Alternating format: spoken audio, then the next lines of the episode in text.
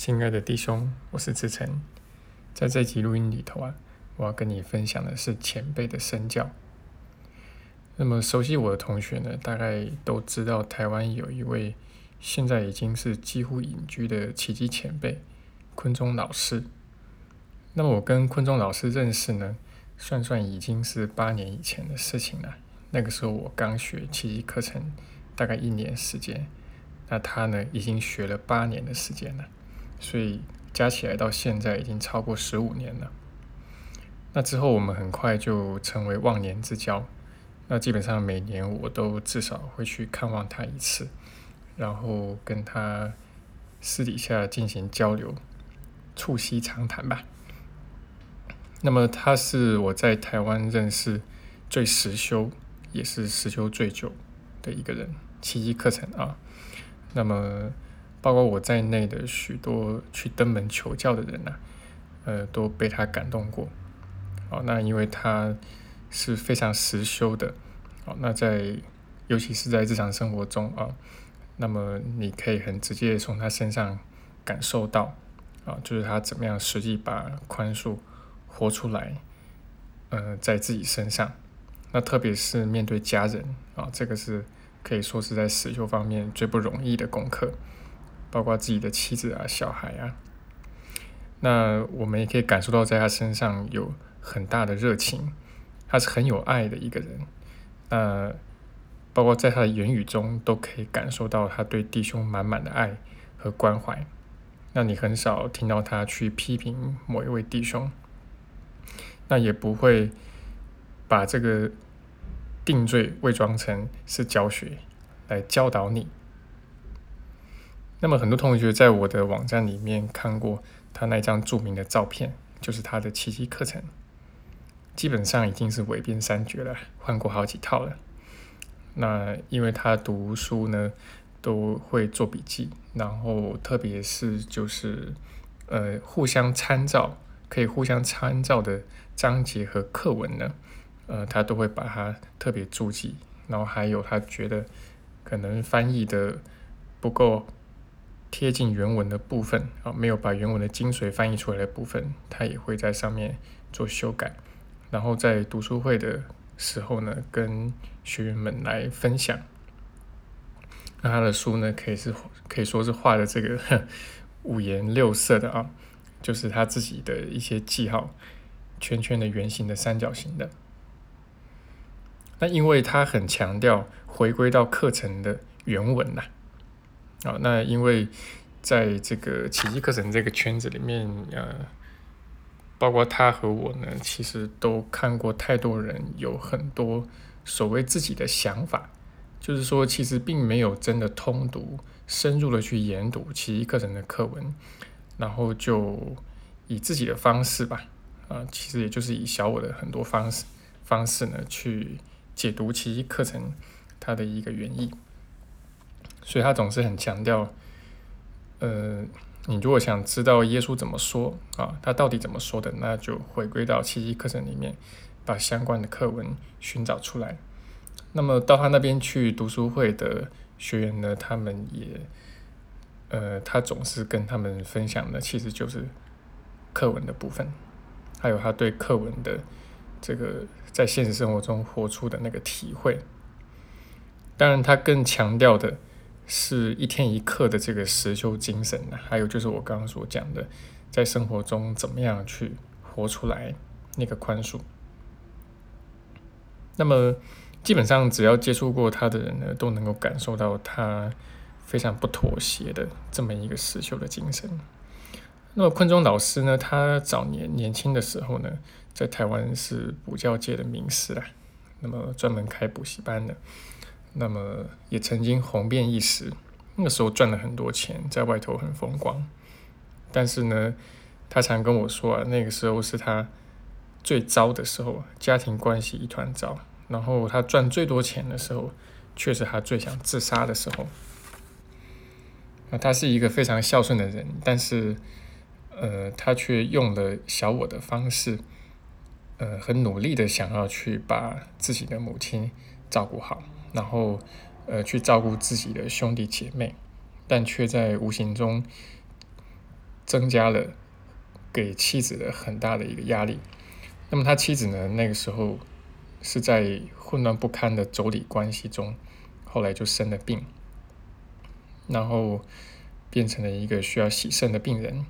那后来换过不止一次肾脏，但是后来这些肾脏都坏了，所以呢，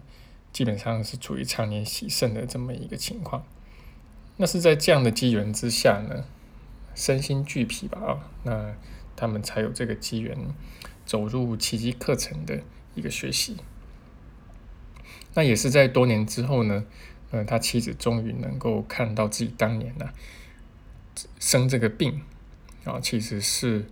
为了作为一种报复，啊，就是报复呢，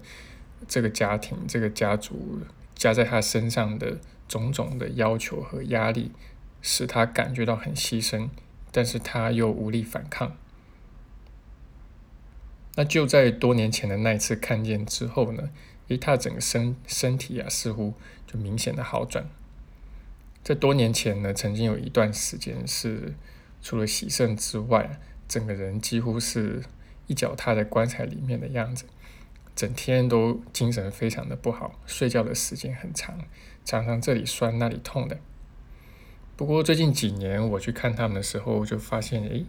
这个钟嫂她的气色啊、活力啊都很不错，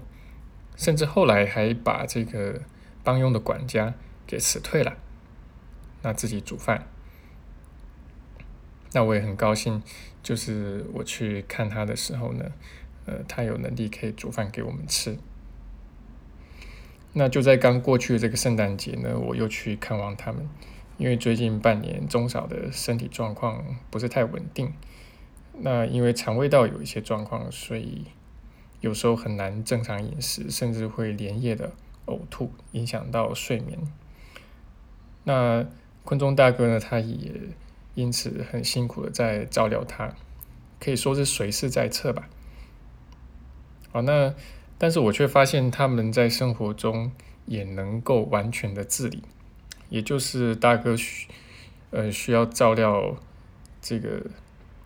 他妻子之外呢，还把这个房子家庭啊打理的井井有条的。